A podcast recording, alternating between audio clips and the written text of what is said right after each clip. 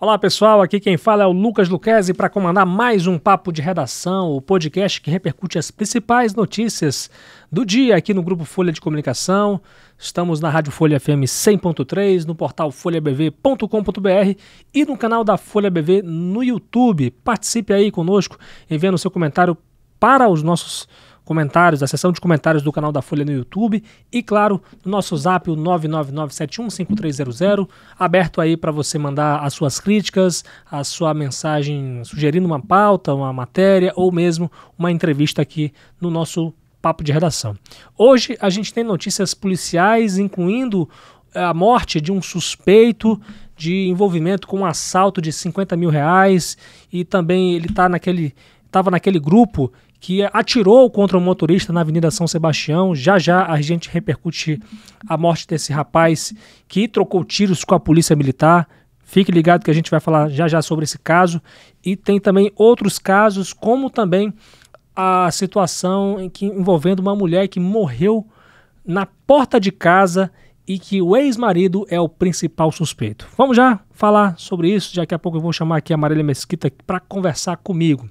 Mas antes, eu começo falando, eh, falando aí das novas ações, novas medidas que o governo federal anunciou contra o garimpo legal e em proteção aos indígenas do território indígena Yanomami.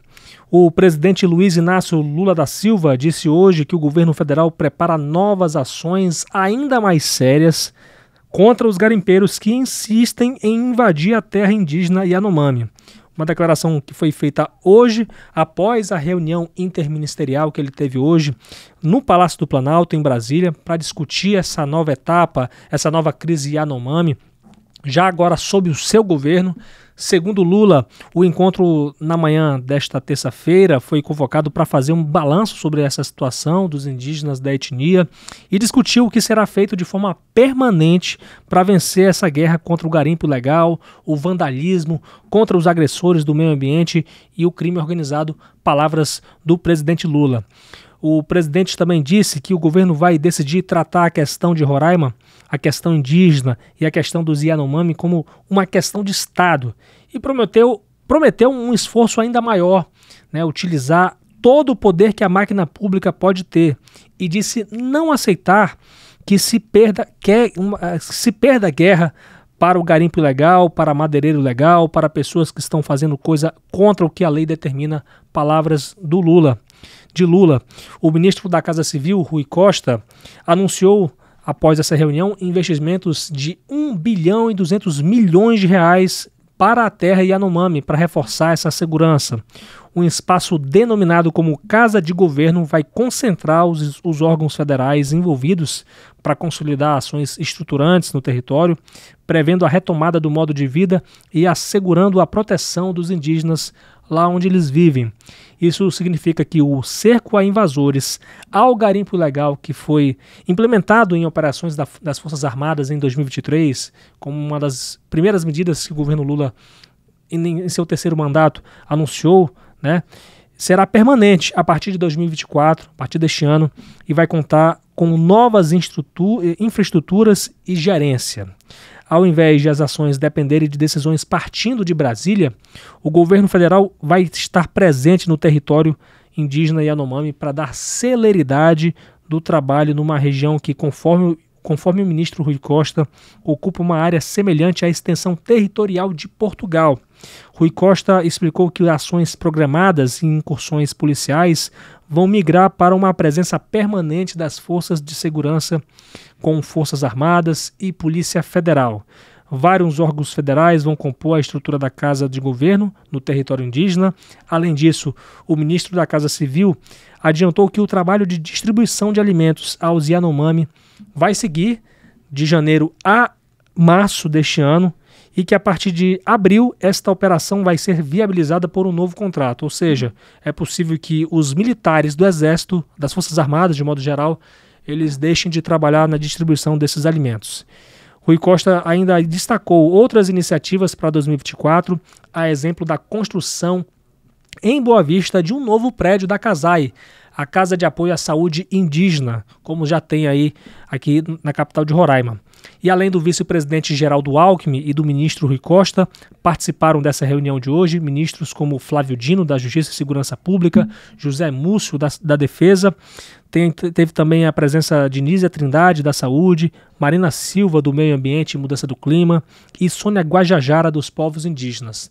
Também estiveram no encontro, o advogado-geral da União, Jorge Messias, a presidente da Fundação Nacional dos Povos Indígenas, Joênio Wapichana, e o diretor-geral da Polícia Federal, Andrei Rodrigues. Só para a gente poder contextualizar aqui, no fim de 2023, o Ministério do Meio Ambiente divulgou um balanço em que aponta a redução de 77% da área desmatada para a abertura de garimpos de janeiro a novembro do ano passado na terra Yanomami, em relação ao mesmo período notado né, no ano anterior, de 2022. No entanto, a Justiça Federal precisou determinar a audiência de conciliação com os órgãos federais envolvidos na proteção do território para definir um novo cronograma de ações contra o garimpo ilegal, uma decisão que atendeu ao MPF, o Ministério Público Federal, que citou a permanência de invasores na região. O último balanço do Ministério da Saúde, inclusive, aponta a morte de dos, eh, 308 indígenas na terra Yanomami em 2023 por motivos como malária, desnutrição grave e doenças associadas à fome, como diarreia e pneumonia, que facilmente, né, tendo aí uma estrutura de saúde básica, pelo menos, poderiam ter sido tratadas e evitadas. Né? Há quase um ano, Lula veio a Roraima para anunciar as primeiras medidas contra a grave crise Yanomami, que foi um fato que acabou repercutindo em todo o planeta. Então, vamos aqui chamar Marília Mesquita, na verdade ela já está comigo, para falar de notícias policiais, é uma coisa que ela é especialista. Seja muito bem-vinda, Marília. Oi, Lucas. Oi para você que está acompanhando aí o nosso papo de redação. Olha só, pois é, eu quero que você comece falando de um caso que chocou.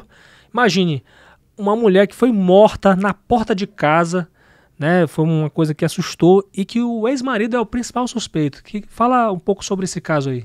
A vítima é a Franci Araújo Abreu, de 26 anos, que ela foi morta, Lucas, com tiros no peito e no braço. Esse caso aconteceu no município do Bonfim e lá que fica aqui no interior do estado. Uhum. Conforme informações da Polícia Militar, o principal suspeito, como você disse, é o ex-companheiro da vítima, um homem de 39 anos que não aceitava o fim do relacionamento. A corporação informou que a vítima estava sentada com a mãe na entrada de casa quando o suspeito chegou em uma motocicleta vermelha, desceu do veículo com a arma em punho e disse: que havia chegado o dia de France antes de, tirar, de atirar, e aí ele fugiu após efetuar esse disparo. Ele não foi encontrado. E ainda de acordo com informações da PM, a motocicleta utilizada pelo suspeito era de um amigo que disse aos policiais que emprestou o veículo ao homem após ele dizer que o carro estava na oficina e que precisava da motocicleta emprestada. O corpo da França ele foi trazido aqui para o Instituto Médico Legal aqui em Boa Vista e esse caso está sendo investigado pela Delegacia Geral de Homicídios. Meu Deus, que situação! Mais uma mulher morta né? Lamentavelmente, né, pessoas que não sabem lidar com problemas, muitas das vezes, né, pessoas que, enfim, não sei exatamente o, o contexto completo dessa situação, mas o que é fato, uma vida foi tirada por conta da violência contra a mulher. Infelizmente, mulheres muito Mulheres vez... não estão seguras. Quando é. nós falamos que nós não estamos seguras, é porque nós não estamos seguras, como é o caso da Julieta, que Exatamente, estava viajando o mundo e aí foi morta, assassinada por dois cretinos, duas pessoas aí que acabaram matando essa mulher. E agora nós temos aí mais uma mulher morta, a France, Uhum. que foi assassinada pelo ex-companheiro que não aceitava o fim do relacionamento.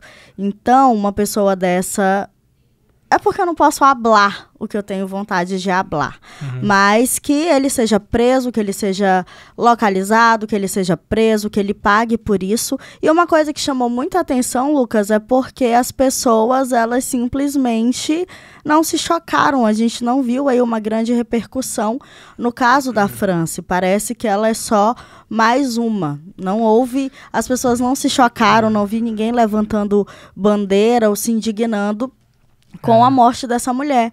Então, assim, é mais uma mulher Muito que foi bom. morta por, pelo ex-companheiro. Era uma pessoa que ela dedicou ali um tempo da vida dela, confiou nesse homem, e aí ele veio e tirou a vida dela, que é um mentiroso, né? Porque ele mentiu pro amigo, dizendo que o carro estava na oficina, o amigo vai lá de boa vontade, empresta a motocicleta, e aí ele vai lá e mata a mulher do lado Nossa. da mãe, assim, uma situação muito horrível, uma história muito triste. E eu espero muito, do fundo da minha alma, que a polícia encontre logo esse cidadão aí, ele seja preso e pague pelo que ele fez e que esse caso ele não fique impune. Com certeza. Que a França, que a justiça seja feita pela França. Então você aí levanta uma hashtag Justiça pela França. Muito bom. Porque levantam hashtag aí para várias situações, para vários casos. Então, que levantem aí uma causa, uma hashtag para a França, para que esse caso não fique impune. A foto que está aqui no nosso site é da França com uma criança. Uhum. Então, e ela era jovem, só tinha 26 anos, que teve a vida interrompida aí por um cidadão que eu não posso É. hablar mais. Mas é isso, temos esse caso aí muito triste mesmo de mais uma mulher morta aqui no estado. Pois é. Muito boa análise da, da Marília Mesquita, né, em relação a essa situação. Muitas das vezes a gente joga as informações no ventilador, como eh, diz o ditado, mas acaba não tendo a mesma repercussão, né? A repercussão, na verdade, ela é feita por pessoas como você que está ouvindo ou assistindo a gente. Então, é, quem sabe se a mulher tivesse influência, se ela fosse muito conhecida. Então, tudo, eh, todos esses fatores eles acabam é, é, dando esse peso a uma repercussão geral que, lamentavelmente, tem situações que acontecem na nossa sociedade que de modo- uma forma geral é uma sociedade hipócrita de modo geral, né? É, e acaba que é, acaba se esquecendo.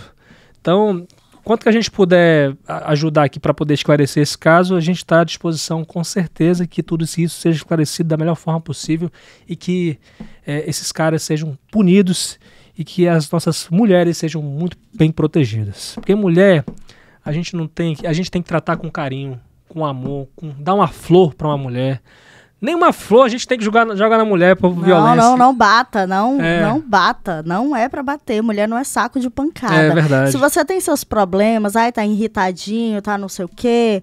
Mano, vai fazer qualquer coisa, soca, pescar, soca a sua cara, se bata, é, pega um chicote, bate em você, mas não bate numa mulher, não Não. bate numa mulher porque isso é crime, isso não pode. Com certeza. E ninguém, na verdade, né? Vale também pra mulher, né? Porque mulher também mata homem. Vale ressaltar isso. Pouco mais mata, É, pouco Vamos mais lá. mata. é, é, Marília, tem outro caso também que acabou repercutindo, foi a morte de um albergado. Albergado que é a linguagem policial, né? É um preso do regime aberto, né? Que é suspeito de integrar uma quadrilha de albergados que estavam se envolvendo em assalto e inclusive ele, é suspe- ele era suspeito de participar de um assalto de 50 mil reais em uma casa no Tancredo Neves.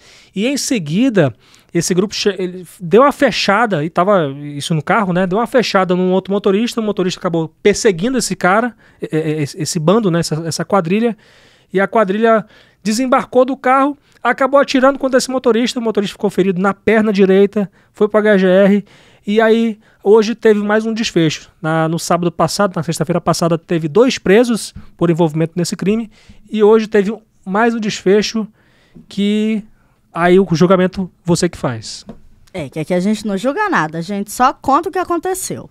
Dessa vez, foi o Iago Batista Rodrigues Andrade que ele morreu em uma troca de tiros com os policiais da Força Tática. E esse caso ele aconteceu ontem à noite em um condomínio lá no bairro Doutor Silvio Leite, que fica ali na zona oeste de Boa Vista. De acordo aí com informações obtidas pela reportagem, o Iago, ele era conhecido aí no mundo do crime como psicopata. Ó, olha o vulgo só, do rapaz. olha a, a alcunha do rapaz. Vulgo psicopata, e ele era preso aí do regime aberto, e ele tem uma extensa crime, uma ficha Criminal. uma extensa ficha criminal por assaltos e me informaram também que ele era faccionado. De acordo aí com as nossas informações obtidas aí pela gente, a equipe da Força Tática, ela realizava patrulhamento pelo bairro quando foram parados por um morador que disse aos policiais que o homem estava escondido em um dos apartamentos. A equipe percebeu que o homem segurava uma arma de fogo em punho e, ao e ele, ao perceber a presença dos policiais, entrou para o apartamento. Os policiais entraram no local, deram ordem para que o suspeito largasse a arma e se entregasse, quando ele disparou e os policiais revidaram. O homem foi atingido e levado ao Hospital Geral de Roraima, mas morreu na unidade hospitalar. O corpo foi levado aqui para o Instituto Médico Legal. Bem, a polícia está fazendo o seu trabalho. Se o cara reage, ela reage também. Então, assim, que isso, claro, seja esclarecido em relação a tudo isso, né? É lamentável com que uma pessoa, qualquer pessoa, independente de ser bandido ou pessoa boa, é lamentável uma morte, gente, porque é, pessoas ficam aqui para chorar.